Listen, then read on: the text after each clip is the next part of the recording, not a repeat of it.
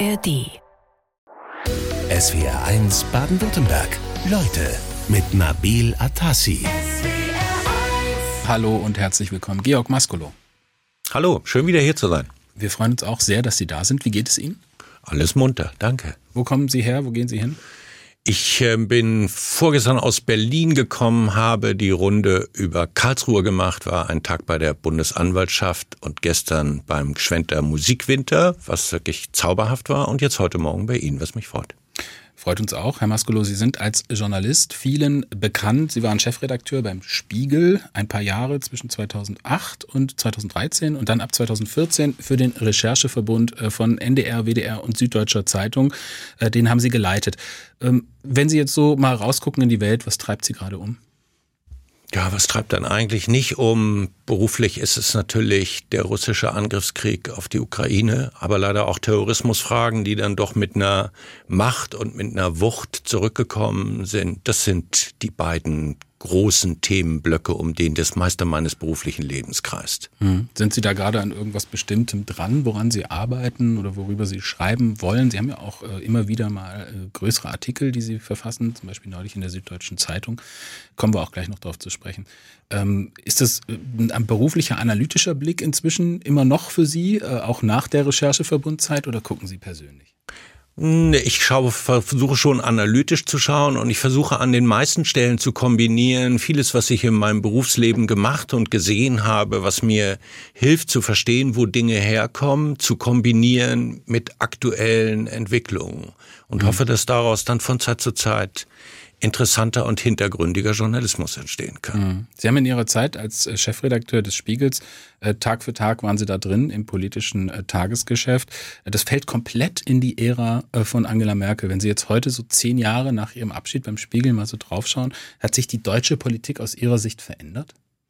Ja, das hat sie. Sie ist ein Stück atemloser geworden. Sie ist ein Stück aufgeregter geworden. Aber sie ist natürlich auch in diesen Zeiten auf eine Art und Weise gefordert, wie wir das wahrscheinlich selten erlebt haben eine solche Anhäufung von Großkrisen, es ist ja sowohl in der Ukraine als jetzt im Nahen Osten so, dass wir es mit Konflikten, mit Kriegen zu tun haben, von denen wir eigentlich hoffen müssen, dass sie nicht vollständig außer Kontrolle geraten. Und über allem schwebt natürlich, dass die Probleme, die wir tatsächlich bewältigen müssten, den menschengemachten Klimawandel, all das, was eigentlich Aufmerksamkeit und Ressource brauchen würde, dass das Stück für Stück in den Hintergrund rückt, weil es auch nur eine bestimmte Anzahl von Problemen gibt, mit denen sich Politik Politik gleichzeitig beschäftigen kann. Also ich beneide niemanden, der in diesen Zeiten diese Entscheidung treffen muss. Und ich glaube, ein Moment der Überforderung ist bei allen, mit denen man spricht, zu spüren. Sie würden aber nicht sagen, dass die Politik heute diese Probleme schlechter oder anders handelt, als das vor zehn Jahren der Fall gewesen wäre, hätte man jetzt diese Probleme damals schon gehabt. Denn es gibt ja schon allenthalben einen Diskurs darüber, dass früher irgendwie alles besser war. Ja, da muss man ja vorsichtig sein. Ich komme ja auch langsam in das Alter, in dem man gerne sagt, dass früher alles besser gewesen ist. Ähm, daran glaube ich nicht. Was sich sicher verändert hat, ist, dass die Aufmerksamkeit, die Probleme benötigen, und zwar im Vorfeld. Das, was eigentlich kluge Politik ausmacht, ist ja von Zeit zu Zeit etwas zu investieren, damit aus Krise nicht gleich Katastrophe werden muss. Das ist ja etwas, was sich durch, finde ich, durch den politischen, auch durch den medialen Betrieb inzwischen durchzieht. Das haben wir bei der Pandemie erlebt. Das haben wir in unserer Russlandpolitik erlebt. Ständig schauen wir zurück und sagen, die Anzeichen sind doch eigentlich erkennbar gewesen. Warum haben wir nicht gehandelt? Warum haben wir nicht reagiert? Warum haben wir nicht mal ausreichend darüber nachgedacht? was da eigentlich geschehen könnte. Und ich glaube, dass das eine Menge mit der Aufgeregtheit des Augenblicks und mit dieser Überforderung zu tun hat. Man ist so sehr damit beschäftigt, sich um das zu kümmern, was da jeden Tag auf einen einstürzt, dass dieser Schritt zurück zu sagen, was ist noch wichtig? Worum sollte ich mich kümmern? Wo investiere ich hier vergleichsweise geringes politisches Kapital, aber verhindere morgen den Ausbruch einer veritablen Krise?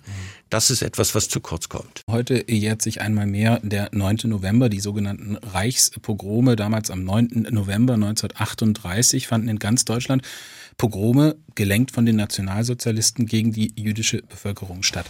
Heute haben wir Gedenktag. Die Polizeibehörden hier in Baden-Württemberg wollen noch stärker auf jüdische Einrichtungen achten. Auch der Landtag in Baden-Württemberg debattiert seit knapp einer Stunde über den Antisemitismusbericht. Antisemitismus ist ein so großes Thema wie schon lange nicht mehr in Deutschland. Was löst das bei Ihnen aus?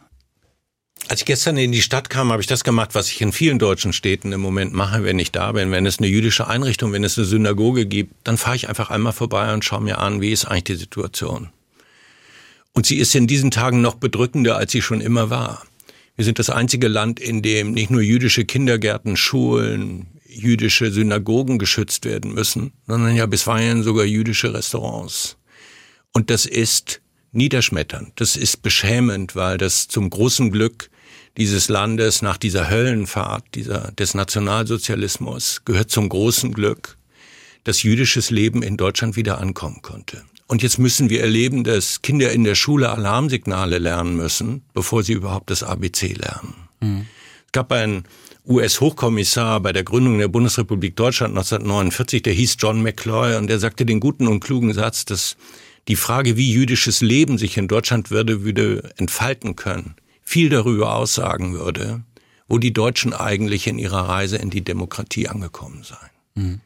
Und der Befund ist kein schöner. Es ist ein bedrückender. Wie erklären Sie sich diesen, diesen, dieses Aufflammen jetzt auch gerade nach diesem brutalen Angriff der äh, Hamas auch auf Israel am 7. Oktober knapp 1300 Tote. Ähm, ihr ehemaliges Magazin, der Spiegel, hat äh, den aktuell wachsenden Antisemitismus in Deutschland auch auf den Titel gehoben. Äh, da sind vier äh, Gesichter zu sehen von jüdischen Mitbürgerinnen und Mitbürgern und da steht, wir haben Angst. Finden Sie das ähm, medial überfrachtet oder gar irgendwie übertrieben oder ist das genau das, was es jetzt gerade gebraucht hat? Ich würde sagen, das ist ja nie weg gewesen. Ich kann mich noch an die frühen 90er Jahre erinnern, als ein Schriftsteller namens Ralf Giordano einen Brief an den Bundeskanzler Helmut Kohl schrieb und eine große Kontroverse aussucht, auslöste, weil er sagte, ich werde mich bewaffnen. Jüdinnen und Juden in diesem Land müssen sich bewaffnen. Wir kennen immer wieder Diskussionen über die Frage, ist man als Jude in diesem Land tatsächlich noch sicher?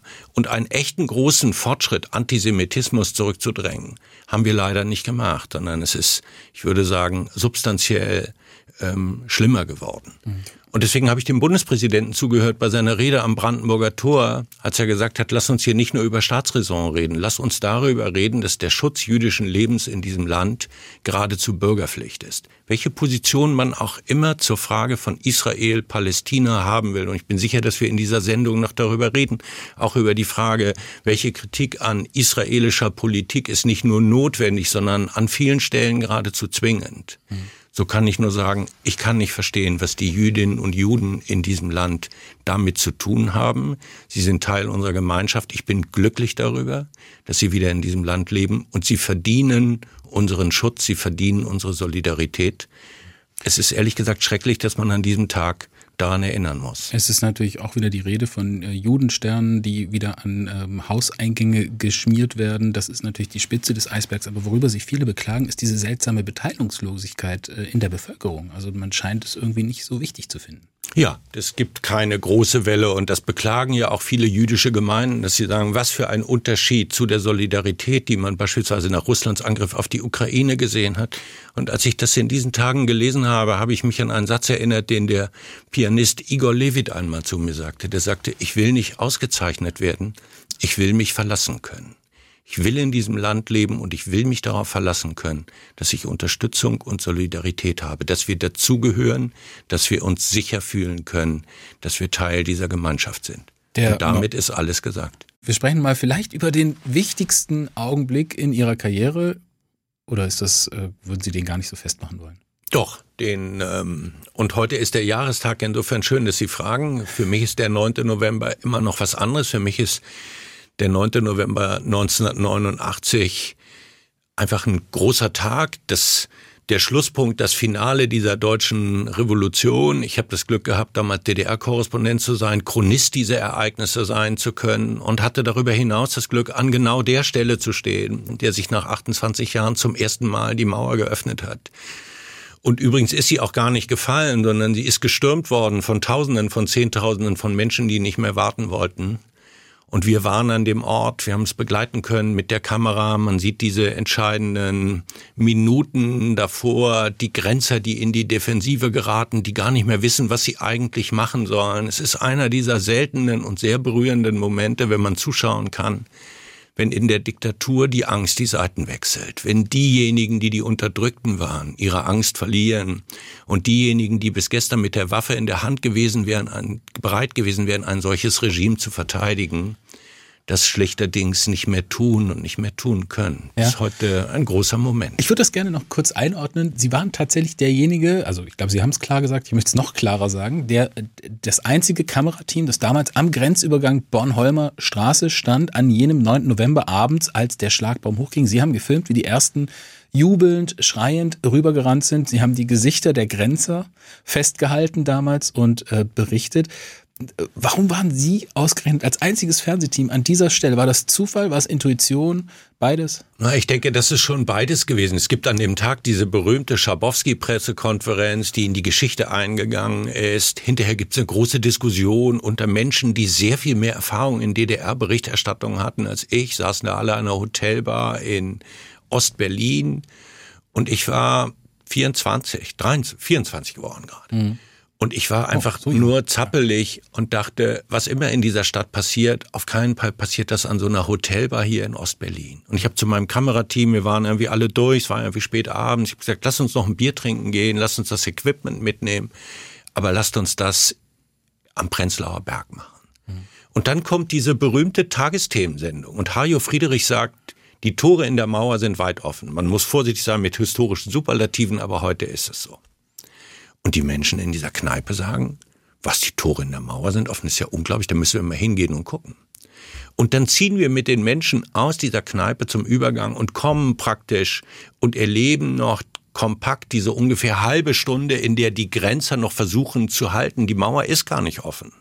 Sie wird in der Nacht sich öffnen, aber es geschieht später. Und wir haben das Glück, gerade noch rechtzeitig an dem Ort anzu, einzutreffen, an dem dann später dieses wunderbare Stück deutsche Geschichte geschrieben wird. Ich sehe, Sie reden immer noch sehr gerne darüber, obwohl Sie zigmal natürlich schon darüber gesprochen haben. An, eigentlich an allen Jahrestagen sind Sie immer wieder äh, gefragter Gesprächsgast. Äh, wenn Sie jetzt heute so 34 Jahre danach draufschauen, da fällt ja für viele in Ost und West die Bilanz der deutschen Wiedervereinigung nüchterner aus.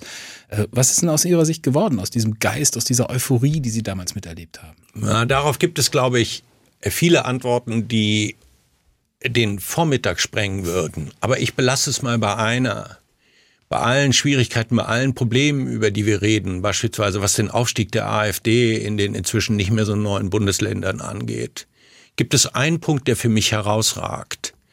Wir haben erstaunlich wenig Interesse an diesem Teil der deutschen Geschichte gezeigt. Wir haben erstaunlich wenig Dankbarkeit für das gezeigt, was die Menschen in der DDR zustande gebracht haben. Wir haben nicht viele Höhepunkte in unserer jüngeren deutschen Geschichte, auf die wir stolz sein können. Und diese gelungene deutsche Revolution gehört für mich dazu. Und wir begehen sie an einem blutleeren Feiertag, dem 3. Oktober, der einfach zustande gekommen ist, weil man in den Kalender geguckt hat und gesagt hat, was ginge denn da möglicherweise. In Berlin wird über dieses elende Denkmal, diese Einheitswippe diskutiert, von der man nicht genau weiß, wann wird sie eigentlich mal kommen und was soll sie eigentlich aussagen gehören wir eigentlich zu denen, die bei allen Schwierigkeiten diesen Teil der deutschen Geschichte ausreichend würdigen, ausreichend wertschätzen. Und ich glaube, um Wertschätzung geht es an dieser Stelle. Das fand ich immer etwas, was ich persönlich schade fand. Mhm. Und ich trenne die Schwierigkeiten der heutigen Zeit von der Bewunderung, die ich bis heute für diese deutsche Revolution habe. Ganz kurze Frage, ganz kurze Antwort. Sollten wir lieber heute feiern? Am Tag des Mauerfalls? Ich würde am 9. Oktober feiern, dem mutigsten Tag der deutschen Revolution, als Hunderttausende durch die Innenstadt von Leipzig gezogen sind. Es wäre ein großartiger Feiertag. Abhören unter Freunden, das geht gar nicht. Dieses Zitat stammt von Ex-Bundeskanzlerin Angela Merkel, ausgelöst durch Enthüllungen des Whistleblowers Edward Snowden zu Abhörpraktiken, insbesondere der US-Regierung. Georg Maskolo, Sie waren äh, Chef des Rechercheverbundes von NDR, WDR und Süddeutscher Zeitung und an diesen Berichten beteiligt. Ist das so, würden Sie sagen, das größte Ding, an dem Sie jemals dran waren, also den schönsten Moment Ihrer Karriere, den hatten wir ja gerade schon? Ja, diese Rangfolge würde ich nicht, aber es war jedenfalls ähm, eine ganz ungewöhnliche Recherche, die sich ja über eine lange Zeit auch erstreckt hat. Und dann hatte sie vor allem ein Finale, an das ehrlich gesagt viel zu wenig ähm, erinnert wird. Abhören unter Freunden geht gar nicht. Aber dann stellte sich heraus, die Bundesregierung musste es aufgrund unserer Recherchen zugeben dass sie genau das gemacht hatte, was die Amerikaner auch gemacht hatte. Im kleineren Maßstab. Aber in Wahrheit haben wir europäische Freunde, die US-Regierung, der BND hat nichts anderes gemacht, hat das vertuscht, verschwiegen, auch gegenüber dem Parlament, gegenüber der Öffentlichkeit. Bis heute bin ich nicht ganz sicher, was die Regierung Merkel eigentlich gewusst hat, als sie auf die US-Regierung und die NSA losgegangen ist. Also schon ein ziemliches Schurkenstück, das die Regierung Merkel da aufgeführt hat. Wir sind jetzt so ein bisschen am Jahrestag hängen geblieben, deswegen mache ich einen kurzen äh, Galoppritt durch Ihre äh, Karriere. Sie waren Chefredakteur beim Spiegel 2008 bis 2013. Davor haben Sie viele Positionen beim Spiegel belegt. Ja, sie sind, glaube ich, 87, 88 zu Spiegel TV gekommen, waren dann Ressortleiter, sie waren in den USA, haben wirklich alles gemacht. Ähm, 2013 dann war Schluss und dann haben sie den Rechercheverbund gemacht. Und dazu jetzt meine Frage, wenn man an so einer Recherche dran ist, dann findet man so ein großes Ding raus. Es gibt eine öffentliche Diskussion. Was macht man danach? Äh, widmet man sich der nächsten Geschichte oder bleibt man da dran? Gehört das mit dazu zur Aufgabe, die man da eingegangen ist? Ja, das gehört dazu und es gehört übrigens auch dazu, sich darüber im Klaren zu sein, wie eigentlich die langfristigen Wirkungen und Auswirkungen einer solchen Recherche sind. Sie haben ja vorhin schon die Panama Papers angesprochen, da kenne ich ja so eine Diskussion, dass Leute dann im Nachhinein gesagt haben, na ja, das war eine tolle Recherche, aber was ist denn da jetzt eigentlich genau passiert? Mhm. Und wenn ich heute in die Sanktionslisten schaue beispielsweise, welches Material wird dafür verwendet, um russische Oligarchen zu sanktionieren? Dann finden Sie an all diesen Stellen die großen Finanzleaks, Panama Papers und andere. Mhm. Das heißt, die Auswirkungen solcher Recherchen, die können durchaus sehr langfristig sein. Ja. Können Sie es mal an so einer, an so eine Panama Papers, gutes äh, Stichwort, da ging es um eine Kanzlei, die damals bei ähm, Netz von Offshore-Firmen betrieben hat und Menschen äh, aus international, von einer eine riesigen Anzahl von Menschen aus allen Bereichen der Gesellschaft geholfen hat, im Prinzip äh, Steuern zu hinterziehen und Geld zu waschen. Habe ich es richtig zusammengefasst? So, und dann, so ist es. Und zwar in einer ganzen Reihe von Putins Freunden, von Ministerpräsidenten, von Präsidenten, die zurücktreten mussten. Und das Modell ist ja im Grunde immer gleich. Diese Firmen versprechen im Grunde, dass das, was man da tut, dass man das im Geheimen wird tun können, dass man sich niemals dafür rechtfertigen wird müssen. Entweder gegenüber der eigenen Bevölkerung, gegenüber der Justiz. Das heißt, sie verkaufen im Grunde so ein Schutzversprechen. Jede Form von Illegalität, zu der du dich entscheidest, oder auch nur zu einer Form von sehr kreativer Steuergestaltung, die in Wahrheit nichts anderes heißt, als dass Menschen, die sehr viel Geld verdienen, für Steuermodelle sorgen, dass sie ihren gerechten Steueranteil nicht bezahlen. All hm. das versprechen diese Offshore-Firmen. Und ich würde sagen, dieses Versprechen haben wir ihnen genommen mit den großen Leaks. Viele Menschen, die sich heute entscheiden, das zu machen, werden damit rechnen müssen, dass es morgen den nächsten Whistleblower, die nächste Whistleblowerin gibt, die das offenlegt. Und ich glaube, dass das hoffentlich eines Tages dazu führen wird, dass wir sagen können, ein der Sargnägel um dieses so hoch ungerechte und die Demokratie gefährdende System zu beenden, haben wir mit unseren journalistischen Recherchen einschlagen können. Mhm. Wenn Sie heute mal so schauen auf die großen äh, Recherchen, die Sie gemacht haben, ich würde sagen, in der Recherche-Verbundzeit äh, wäre da zu nennen äh, äh Panama Papers, Paradise Papers, der Dieselskandal bei Volkswagen, wo sie mitgearbeitet äh, haben an den Recherchen und natürlich äh, Edward Snowden und die Abhörpraktiken.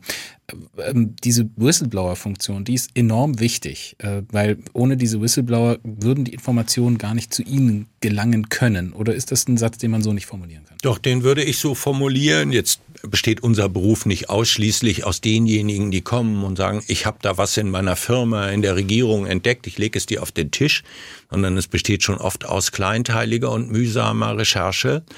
Aber Whistleblowerinnen und Whistleblower haben in meinem Leben jedenfalls eine ganz besondere gespielt. und das praktisch bis unmittelbar, bevor ich meine Arbeit beim Verbund in die Leitung in andere Hände gelegt habe, da meldet sich auf einmal eine junge Amerikanerin, von der zu dem Zeitpunkt niemand wusste, was sie da eigentlich gemacht hat. Später kannte dann die ganze Welt ihren Namen, Frances Horgan, die Frau, die die Facebook-Files veröffentlicht hat.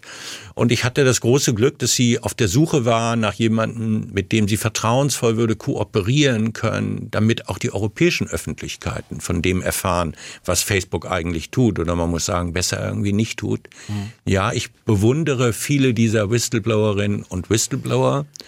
Und ich schäme mich dafür, wie lange es gedauert hat, dass in diesem Land endlich ein einigermaßen anständiger gesetzlicher Schutz für Whistleblowerinnen und Whistleblower eingeführt worden ist. Übrigens letzter Satz so lange, dass die EU-Kommission jetzt von der Bundesregierung stolze 35 Millionen Euro verlangt, weil sie sagen, ihr habt euch so viel Zeit damit gelassen, eine EU-Regelung nicht umzusetzen, dass ihr jetzt zur Kasse gebeten werdet. Krieg in Gaza, ein Terrorangriff der Hamas. Übrigens, äh, ich habe es vorhin falsch gesagt, es waren nicht 1300 Todesopfer, sondern es waren 1400 Todesopfer. Da gab es nochmal eine Rückmeldung von einer Hörerin. Ich will das gerne an der Stelle auch äh, korrigieren. Ähm, bald seit zwei Jahren äh, Krieg in der Ukraine. Hm, lassen Sie uns mal erstmal auf den Nahen Osten schauen. Die schiere Dimension und die Brutalität der Angriffe der Hamas, haben wir gerade darüber gesprochen, die wurden uns vor vier Wochen vor Augen geführt und haben uns schockiert. Sie verfolgen die Lage dort ja eigentlich schon seit einiger Zeit im Nahen Osten. Sie waren auch selbst äh, öfter mal dort. Ähm, inzwischen sind die äh, Streitkräfte, die israelischen, in Gaza-Stadt, operieren dort. Ähm, wie schätzen Sie die Lage ein? Was wird da jetzt passieren? Wir wissen ja erstaunlich wenig. Das ist ja auch für uns Journalistinnen und Journalisten sehr schwierig sind. Viele zusätzliche Korrespondentinnen und Korrespondenten nach Israel gefahren. Aber es gibt ja kaum eine Möglichkeit der unabhängigen Überprüfung und der unabhängigen Berichterstattung aus Gaza selbst. Einige haben dort irgendwie noch Büros mit lokalen Kräften. Aber die Berichterstattung aus dem Gazastreifen ist schon immer sehr schwierig gewesen. Und in diesen Zeiten ist sie übrigens auch, weil immer wieder das Internet abgestellt wird, weil es keinen Strom gibt, inzwischen fast unmöglich ähm, geworden. Ich finde eigentlich den interessantesten Punkt, das, was die Amerikaner versuchen, der amerikanische Außenminister mit einer sehr regelmäßigen Pendeldiplomatie, der auf der einen Seite der israelischen Regierung sagt, wir stehen fest an eurer Seite, wir haben verstanden, dass das, was an diesem 7. Oktober passiert ist, herausragt aus dieser endlosen Welle von Gewalt, Gegengewalt, Reaktion und Gegenreaktion, die wir im Nahen Osten seit so langer Zeit, seit so bedrückend langer Zeit kennen. Und trotzdem ragt dieser 7. Oktober heraus. Das, was die Hamas an diesem Tag getan hat, ist ein Terrorismus, wie wir ihn bis dahin eigentlich nur vom sogenannten Islamischen Staat kannten. Das wahllose Töten von Frauen, Kindern, Kleinstkindern, die Dokumentation eben dieser Taten, die sie ja mit Kameras aufgezeichnet haben, die sie auf ihre Gewehrläufe gesteckt haben. Und gleichzeitig sagt vor allem die US-Regierung, lernt aus unseren Fehlern nach dem 11. September, lernt daraus, dass in einem solchen Moment der Wut, der Verzweiflung, dem Wunsch, eine solche Bedrohung jetzt endgültig zu beseitigen, dass es ein großes Risiko gibt, überzureagieren, die eigenen moralischen und militärischen Maßstäbe außer Acht zu lassen. Also diese beständige Mahnung der Amerikaner, der israelischen Regierung zu sagen, ihr habt ein Recht, euch zu verteidigen und zu reagieren, aber bedenkt das Ende jeder solchen militärischen Operation. Mhm. Das ist im Moment, was in der Region geschieht. Ich würde mal gerne kurz das Augenmerk auf die äh, über 200 Geiseln auch richten, die die Hamas in den Gazastreifen äh, verschleppt hat. Sie haben da Mitte Oktober zu einen langen Artikel in der Süddeutschen äh, Zeitung geschrieben, ähm, weil einige Geiseln ja auch äh, eine deutsche Staatsbürgerschaft besitzen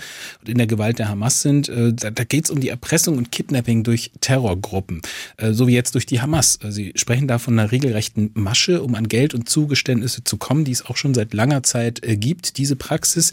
Ähm, wie würden Sie jetzt die Lage knapp drei Wochen nach diesem Artikel äh, beurteilen? Jetzt, wo die Armee, die israelische, im Gazastreifen ist, wie ist die Lage für diese Geiseln? Ist es diesmal anders als bei anderen Entführungen, Kidnapping? Ja, sie, es ist beispiellos in der hohen Anzahl der Geiseln, die genommen worden sind die jetzt inmitten eines Kriegsgebietes ähm, um ihr Leben fürchten müssen. Es ist beispiellos für die israelische Regierung, aber auch für die Bundesregierung, weil ja auch sehr viele mit doppelter Staatsbürgerschaft, einer israelischen und einer deutschen Staatsbürgerschaft ähm, entführt worden sind. Und ich glaube, das alte Rational, auf das die Hamas auch hofft, dass Israel im Grunde praktisch immer sehr viel, um nicht zu sagen alles tun wird, um ihre eigenen Menschen sicher nach Hause zu holen. Ich bin nicht sicher, ob das tatsächlich noch funktioniert. Der Hamas-Befehlshaber im Gazastreifen selbst ist jemand, der im Jahr 2011 mal ausgetauscht worden ist gegen den israelischen Soldaten.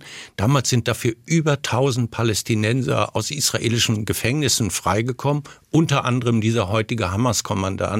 Also in der israelischen Regierung kann man zusehen, dass sie sich sehr schwer tut, mit dieser neuen Situation umzugehen. Auf der einen Seite nicht wiederholen zu wollen, zu große Zugeständnisse zu machen, palästinensische Gefangene freizulassen, die Militäroperation zu unterbrechen oder zu beenden und gleichzeitig die Leute sicher nach Hause zu holen. Ich wage nicht keinerlei Prognose, wie dies ausgehen wird. Aber es ist ganz sicher eine Form der Geiselnahme, die wir so noch nicht gesehen haben. Es kommt eine Frage rein, weil wir gerade ja vorhin das Thema Whistleblower hatten, Edward Snowden zum Beispiel. Äh, und da kriegen wir jetzt von SWR1-Hörer Kurt einen Hinweis. Ähm, man muss natürlich über äh, Chelsea Manning auch sprechen und den Langzeitgefangenen Julian Assange. Und da hatten wir vorhin schon kurz anklingen lassen, Whistleblowerinnen und Whistleblower.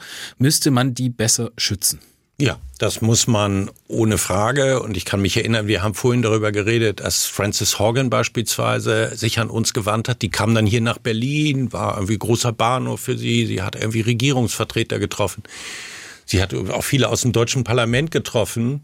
Und dann hat sie sich immer gewundert, warum das eigentlich so ist, dass alle so freundlich zu ihr sind in Berlin, aber dass jedenfalls zum damaligen Zeitpunkt es in Berlin keine gesetzliche Regelung gab, Whistleblower zu schützen, so dass alle sehr freundlich zu ihr waren, aber man gleichzeitig sagen musste, das, was sie sich in den USA getraut hat, das hätte sie in Deutschland besser nicht versucht. Hm. Diese Menschen leben ja sehr oft mit Strafverfolgung, mit gesellschaftlicher Stigmatisierung, mit dem Verlust des Arbeitsplatzes und sie nach klaren Kriterien besser zu schützen, jedenfalls diejenigen Whistleblower, von denen man klar sagen muss, die Offenlegung der Missstände führt dazu, dass wir alle davon profitieren, dass ein gesellschaftlicher Missstand oder Fehlverhalten in Unternehmen offen wird und beendet wird. Diesen Menschen schulden wir Dankbarkeit. Im Fall von Julian Assange ist es ja so, wer kann das zum Beispiel be bewerten? Also wer könnte denn bewirken, dass, die, dass, dass das Interesse eines Staates, wie jetzt in dem, äh, diesem Fall äh, der Vereinigten Staaten, ähm, jetzt dazu führt, dass jemand rehabilitiert wird aufgrund der vielleicht höheren ähm, Bedeutung der Informationen. Na, niemand kann so das Straftat Es setzen sich ja. ja sehr viele für ihn ein, inzwischen auch die australische Regierung. Es gibt aber auch viele hier in Deutschland, die daran erinnern, dass wir doch heute eine grüne Außenministerin haben und die Grünen sich auch mal, bevor sie in die Regierung gekommen sind, sehr für Julian Assange eingesetzt haben und das offensichtlich vergessen haben, seit sie in der Regierung sind. Man kann nur darauf hoffen, dass der Druck irgendwann ausreicht, weil ich sagen würde, Julian Assange sitzt jetzt seit so vielen Jahren unter so schwierigen, unwürdigen Bedingungen, lange ja auch in Einzelhaft in einem britischen Gefängnis. Mhm. Jetzt droht ihm, dass er in die USA ausgeliefert wird, da möglicherweise den Rest seines Lebens dann in einem Hochsicherheitsgefängnis verbringt. Mhm. Das hat er auf keinen Fall verdient. Das war jetzt nochmal wichtig, dass wir das angesprochen haben. Jetzt kommt ein Themenwechsel zu dem, was wir auch vorhin besprochen haben, nämlich den weltweiten Terrorismus. Heute ist es so, Israel kämpft gegen die Hamas. Die Hamas hat Israel angegriffen. Die Hamas ist eine Terrorgruppe. Auch die USA haben nach 9-11 gegen die Al-Qaida gekämpft und nicht gegen einen bestimmten Staat. Das kam dann erst später. Ähm, Warum sind diese Terroreinheiten so stark oder diese Terrororganisationen? Irgendwoher müssen die doch Geld und Mittel haben. Und dazu haben sie auch viel gemacht. In ihrem ja, wir erleben ja unterschiedliche Phasen. Wir haben ja viele Jahre alle auch in Sorge gelebt, als der sogenannte Islamische Staat auf seinem Höhepunkt gewesen ist. Wir haben erlebt, dass tausende Menschen auch aus Deutschland, aber auch aus Europa sich auf den Weg gemacht haben, um in Syrien und im Irak sich dem sogenannten IS anzuschließen, dann für Anschläge oft hier nach Deutschland zurückgekommen sind. Das ist eine Form von terroristischer Bedrohung, die man zumindest hat zurückdrängen können. Und jetzt erleben wir andere Phänomene. Wir haben in den vergangenen Jahren sehr spät und völlig zu Recht über die Bedrohung durch rechtsextremistischen Terrorismus gesprochen, der eine große Rolle in diesem Land beispielsweise spielt. Und jetzt betritt die Hamas die Bühne auf eine Art und Weise, die niemand erwartet hat. Der amerikanische Sicherheitsberater hat noch in der Woche vor dem Überfall auf Israel gesagt, so ruhig sei es im Nahen Osten eigentlich seit zwei Jahrzehnten nicht gewesen. Mhm. Und dann hat man sehen müssen, was die Hamas getan hat. Wichtig ist, sich bei all dem immer vor Augen zu führen, dass Terroristen Fallensteller sind. Das, was sie eigentlich erreichen wollen, ist nicht nur eine Reaktion auf ihre Taten, sondern im Idealfall eine Überreaktion. Und ich glaube, dass das auch ist, was die Hamas äh, beabsichtigt hat. Die Frage des Nahost-Friedensprozesses hat ja mehr oder weniger in Israel, in Palästina, aber auch in der Weltöffentlichkeit kaum noch eine Rolle gespielt. Israel war auf dem Weg, sich mit arabischen Nachbarn wie Saudi-Arabien weiter auszusöhnen. Das will die Hamas unmöglich machen. Sie will im Grunde für eine sehr lange Zeit Frieden im Nahen und Mittleren Osten unmöglich machen. Wenn es nach ihr geht, im Grunde für Generationen. Also sie versuchen mit ihren Taten große politische Ereignisse, große politische Verschiebungen äh, zu erreichen. Mhm. Und man kann nur hoffen, dass sie damit keinen Erfolg haben werden. Sie haben sich viel mit Geldströmen, weltweiten Geldströmen, Offshore-Firmen, Stichwort Panama Papers, äh, befasst in Ihrer Recherche. Kurze Frage vorweg. Wenn man sich ständig mit diesen Machenschaften beschäftigt, mit geheimen Dokumenten, mit Dingen, die die Welt eigentlich nicht erfahren soll, verliert man da den Glauben an das Gute? Nee, das tue ich nicht, weil man ja auch sieht, dass die allermeisten Menschen das ähm, nicht machen und zu eben solchen Mitteln und Methoden nicht greifen. Ich bleibe ein ich bleibe ein optimistischer Mensch. Das gilt ja im Übrigen auch für Hass und Hetze, muss man ja an der Stelle auch mal feststellen, dass die meisten Menschen ja das eben nicht tun. Ja. Hassen und hetzen. Glücklicherweise ist das so und wann immer man mit denjenigen redet, die berufsmäßig sich mit der Bekämpfung von Hass und Hetze beschäftigen, dann irgendwie das Phänomen nimmt zu. Aber man stellt auch fest, es gibt einen harten Kern, der eigentlich morgens um halb sieben irgendwie noch im Bademantel anfängt und bis abends unterwegs ist und ich würde mir wünschen, dass wir mit dieser Form von Bedrohung endlich konsequenter umgehen, als das in den vergangenen Jahren stattgefunden hat. Mhm. Wir haben vorhin über Geldströme gesprochen und über den weltweiten Terrorismus. Man fragt sich ja immer, wie können solche terroristischen Organisationen, Stichwort Hamas jetzt ganz aktuell, so schlagkräftig werden? Dazu braucht es Geld, dazu braucht es Infrastruktur. Woher kommt dieses Geld? Ja, im Fall der Hamas ist es ganz eindeutig Iran, die seit vielen Jahren sie unterstützen, sowohl mit Waffen als auch mit Geldströmen. Und dann gibt es andere terroristische Organisationen, die zu einer Fülle von anderen Modellen greifen. Der sogenannte Islamische Staat hat Öl im Irak und in Syrien verkauft, hat Steuern auf die unter, von der unterdrückten Bevölkerung erhoben. Manchmal gibt es Organisationen, die versuchen durch Geiselnahmen Geld zu erpressen. Und dann, das ist ja der Grund, warum Organisationen wie Hamas, Hisbollah, und auch oft nahestehende Spendensammelvereine bei uns hier in Deutschland oder an anderen Orten verboten werden, weil man verhindern will, dass eben auch hier Geld für solche terroristischen Organisationen gesammelt und dann transferiert wird. Mhm. Sie haben den Iran benannt als, als Staat, der dahinter steht. Gibt es andere Staaten, die man da auch nennen muss in dem Zusammenhang mit der Finanzierung des weltweiten Terrorismus? Also es gibt immer Vorwürfe gegen Katar beispielsweise, die Katar dann aufs Allerheftigste bestreitet und dementiert, was das angeht. Also es gibt, man muss immer vorsichtig sein, vor allem auch bei der Hamas, weil die Hamas halt dreierlei ist. Sie ist eine politische Organisation, sie ist eine Wohlfahrtsorganisation mhm. und sie ist eine terroristische Organisation. Das hat es in der Vergangenheit immer außerordentlich schwer gemacht, auseinanderzuhalten. Wo geht dieses Geld jetzt eigentlich hin? Wozu dient dieses Geld eigentlich? Ähm, welches, welche Rolle spielt eigentlich äh, sowas wie eine organisierte Kriminalität und Geldwäsche in diesem Zusammenhang? Muss man sagen, dass das auch Quellen sind, die dann in solche terroristischen Organisationen reinfließen? Das kann in einzelnen Fällen so sein, aber ich glaube, dass das alte Modell, das wir seit langer Zeit kennen von anderen Staaten, die inzwischen bereit sind, terroristische Organisationen zu unterstützen, dass das jedenfalls bei der Hamas und bei der Hisbollah im Zweifel das vorherrschende Modell ist. Mhm. Wir wollen noch ähm, das hatte ich ja angekündigt, auch über Qualitätsjournalismus sprechen, denn wir haben ja jetzt wirklich wahnsinnig viele Themen angesprochen, Herr Maskulo, einen richtigen Ritt durch die Themen gemacht. Aber allen ist ja eins gemeinsam. Ähm, es ist, man kann nur sozusagen differenziert darüber sprechen, wenn eine fundierte Recherche stattfindet. Sie haben vor sechs Jahren in Tübingen eine Mediendozentur angenommen, die Tübinger Mediendozentur, da haben Sie einen Vortrag gehalten und da ging es unter anderem äh, auch darum, äh, um Fakt, Fake und die neue Macht der Lüge. Mal ganz kurz, bevor wir gleich abschließend drüber sprechen, was hat sich seitdem getan, Ihrer Meinung nach? Ich würde mir vor allem wünschen, dass mein eigener Berufsstand mit Kritik an ihm souveräner umgeht, als ich das jedenfalls lange Zeit in meinem Berufsleben erlebt habe. Ich könnte auch sagen, als ich es lange Zeit in meinem Berufsleben auch selbst getan habe. Ich versuche sehr zu unterscheiden zwischen denjenigen, mit denen eine Diskussion, glaube ich, nur noch schwer möglich ist, die uns für Lügenpresse halten, die davon überzeugt sind, dass wir eigentlich so eine tägliche Order aus dem Kanzleramt oder von wem auch immer bekommen, wie wir zu berichten haben. Das ist unsinnig. Aber wahr ist, dass wir für die Bedrohung unserer eigenen Glaubwürdigkeit in der Vergangenheit taub und blind gewesen sind, dass wir mit unseren eigenen Fehlern nicht um ausreichend umgegangen sind, dass wir keine ausreichende Bereitschaft gehabt haben, Fehler zu korrigieren, so, also sich Kritik zu stellen, ich würde sagen, den Maßstab, den man an alle anderen anlegt, auch an sich selbst anzulegen, das ist etwas, wofür ich werbe. So, wir haben viele Rückmeldungen, weil wir auch viele Themen heute angesprochen haben, Herr Maskulo. Ähm, Herr oder Frau Herb aus Plüderhausen schreibt uns, die Journalisten sollten sich selbst fragen, wir hatten es ja gerade von der Glaubwürdigkeitskrise des Journalismus, äh, warum das so ist. Ähm, er nennt jetzt zum Beispiel die äh, Affäre um Klaas Relotius beim äh, Spiegel. Er hatte selbst viele Jahrzehnte die Stuttgarter Zeitung und den Spiegel abonniert, ähm, macht er jetzt alles nicht mehr und hält auch die öffentlich-rechtlichen Medien nicht mehr für objektiv.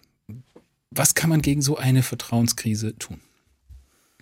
Den einzigen Weg, den ich kenne, ist mit mehr darüber zu reden. Ein Kollege von mir sagte mal, Lass nicht durchs Schlüsselloch gucken, sondern heb die Tür aus den Angeln. Reden wir mehr darüber, nach welchen Kriterien wir arbeiten.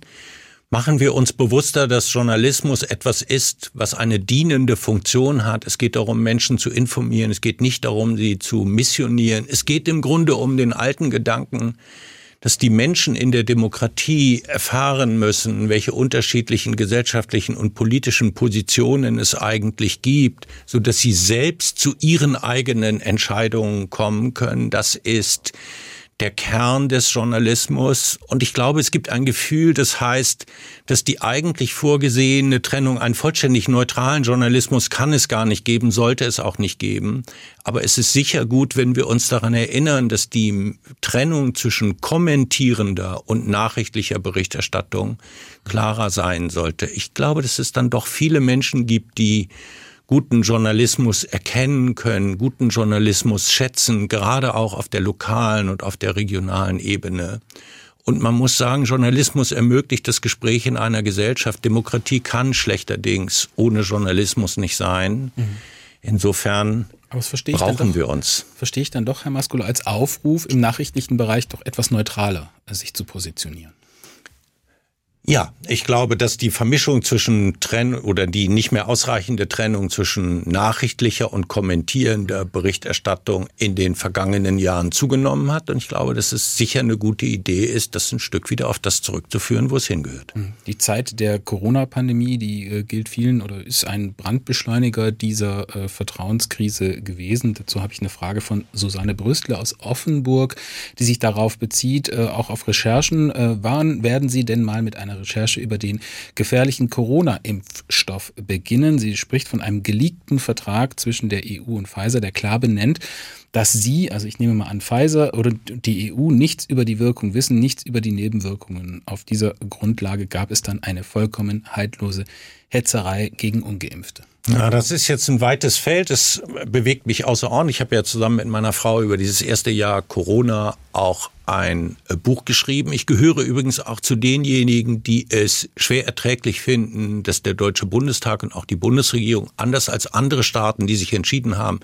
die Corona-Zeit nochmal aufzuarbeiten, zurückzugehen und zu sagen, dass eine solche einmalige Krise in Politik und Gesellschaft aufgearbeitet werden muss, dass man anschauen muss, welche Entscheidungen sind getroffen, welche sind nicht getroffen worden, dass diese Form von Retrospektive zwingend notwendig ist. Ich glaube übrigens und habe darüber geschrieben, dass das ganz genauso für die Medien gelten sollte. Einmal zurückzuschauen, zu sagen, was konnte man zu welchem Zeitpunkt wissen, lernen aus möglicherweise begangenen Fehlern für das nächste Mal. Was die Impfstofffrage angeht, so ist es, glaube ich, dann doch ein bisschen komplizierter und würde hier den Rahmen sprengen.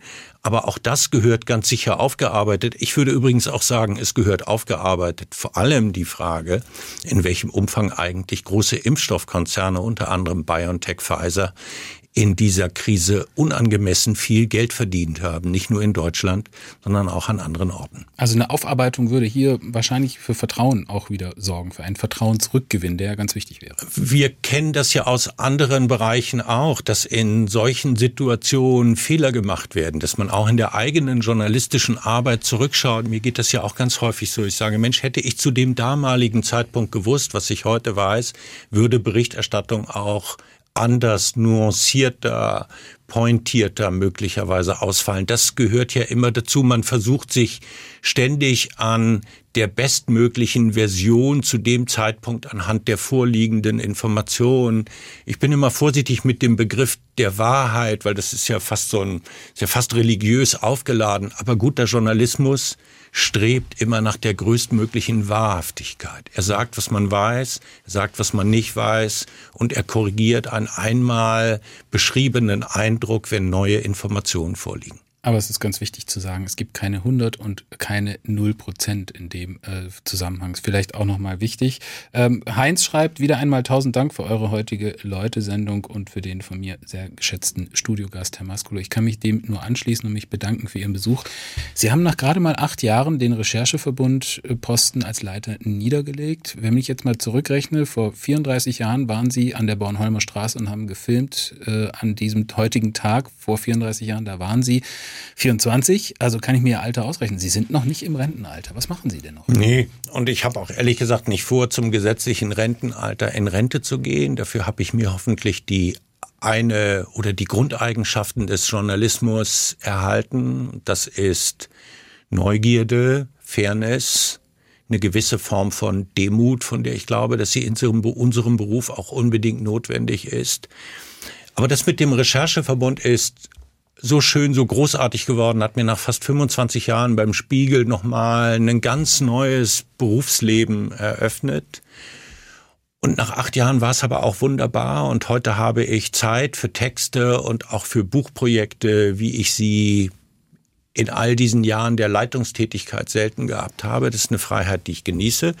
Also fahre ich jetzt heute nach dieser wunderbaren Sendung zurück an meinen Schreibtisch in Berlin und arbeite weiter an einem Buch, von dem ich Ihnen unglücklicherweise heute noch nicht verraten kann, um was es gehen wird. Aber ich bin eigentlich zuversichtlich, dass es so interessant werden könnte, dass wir uns dann hier auch nochmal wiedersehen. Da sage ich an dieser Stelle auf Wiedersehen und vielen Dank, Georg Maskulo. SWR 1 Baden-Württemberg. Leute, wir nehmen uns die Zeit.